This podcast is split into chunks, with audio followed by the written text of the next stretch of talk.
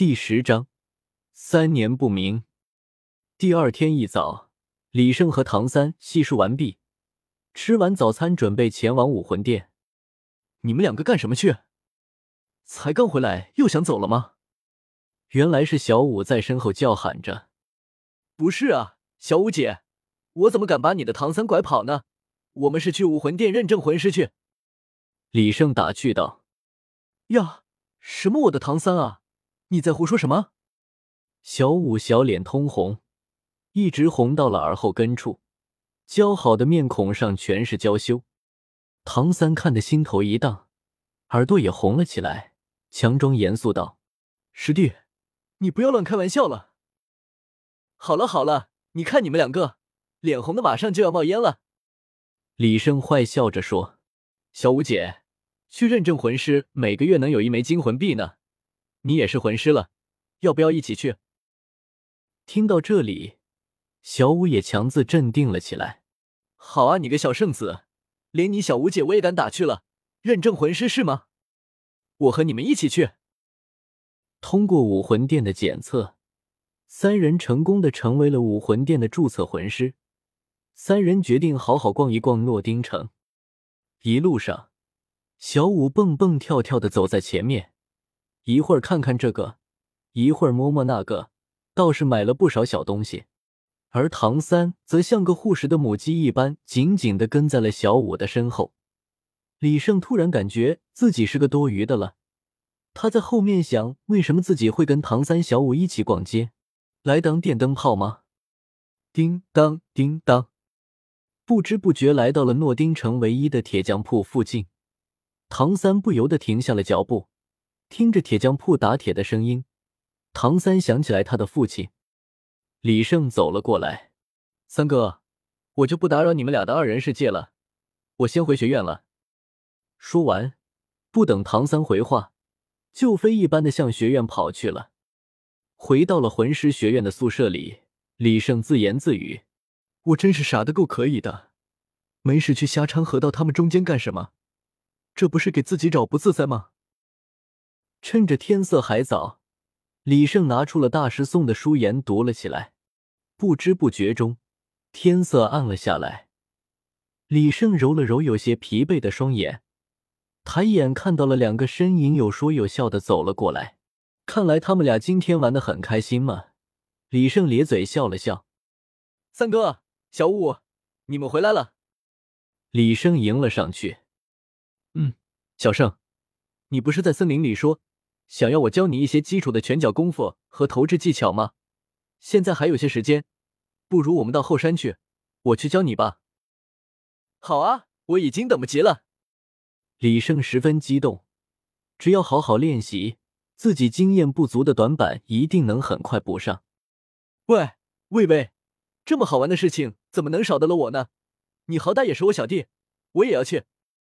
小五跳到了唐三、李胜面前。好吧，我们一起。唐三是拒绝不了小五的要求的，三人结伴向后山走去。小胜，你没有基础。虽然也经常锻炼，经过魂环洗礼后，身体素质比我还强，但是你的基础实在是太差了，想要学好，会受很多苦。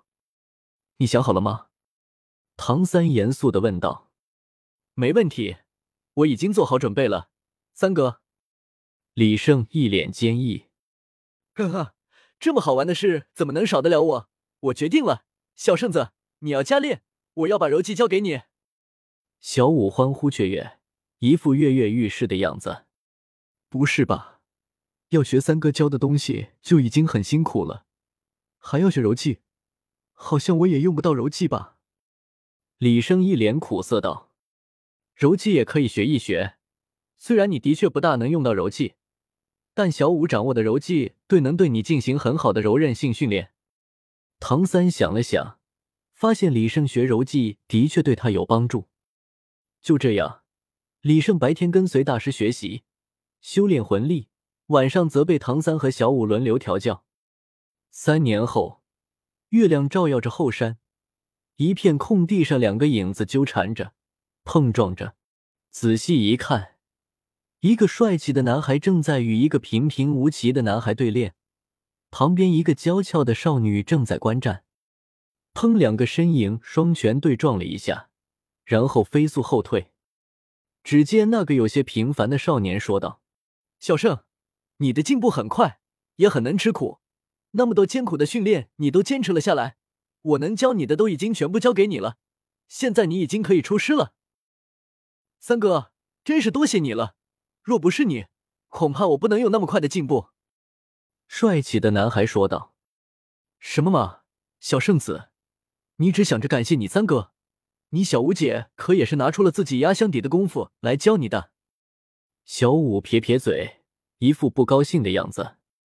是是，小五姐也教了我许多，真的非常感谢你。李胜真挚的说道，一点也没有诚意。小五嘴上虽然这么说，但看他弯成了月亮的眼睛，就知道他心里很受用。李胜看着唐三和小五。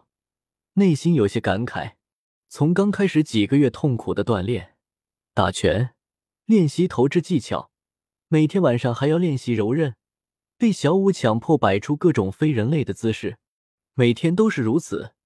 这样又过了一年之后，李胜不只能完美的完成唐三所制定的每一项训练，还能按照小五的要求轻松摆出各种匪夷所思的姿势。然后用这种姿势将制作的假人摔倒。本来李胜觉得自己已经解放了，谁知道这才是真正痛苦的开始。之后，李胜开始轮流与唐三和小五对练。对练之前，李胜还信心满满，结果不动用魂环的话，没有一次能支撑超过五分钟。对上小五则更惨，被他在身上实验起了各种新发明的柔技。就这样。李胜像一块干枯的海绵，飞速的吸收着经验，终于在一年之后，成功的反败为胜。从最初的输多赢少，再到现在的不相上下，其中付出了多少，只有他自己知道。唐三与小五也比原著里进步了很多。毕竟你要教人，就要将自己所会的全部梳理一遍。然后再想尽办法去尽量将教授的过程简单化，这迫使唐三和小五不得不深究一下自己的技能，而这个过程同样是唐三和小五受益匪浅。在这两年里，李胜、唐三和小五分别都达到了十九级。唐三和小舞先了李生一步，都率先获得了自己的第二魂环。现在李生已经出师。该去寻找属于自己的第二魂环了。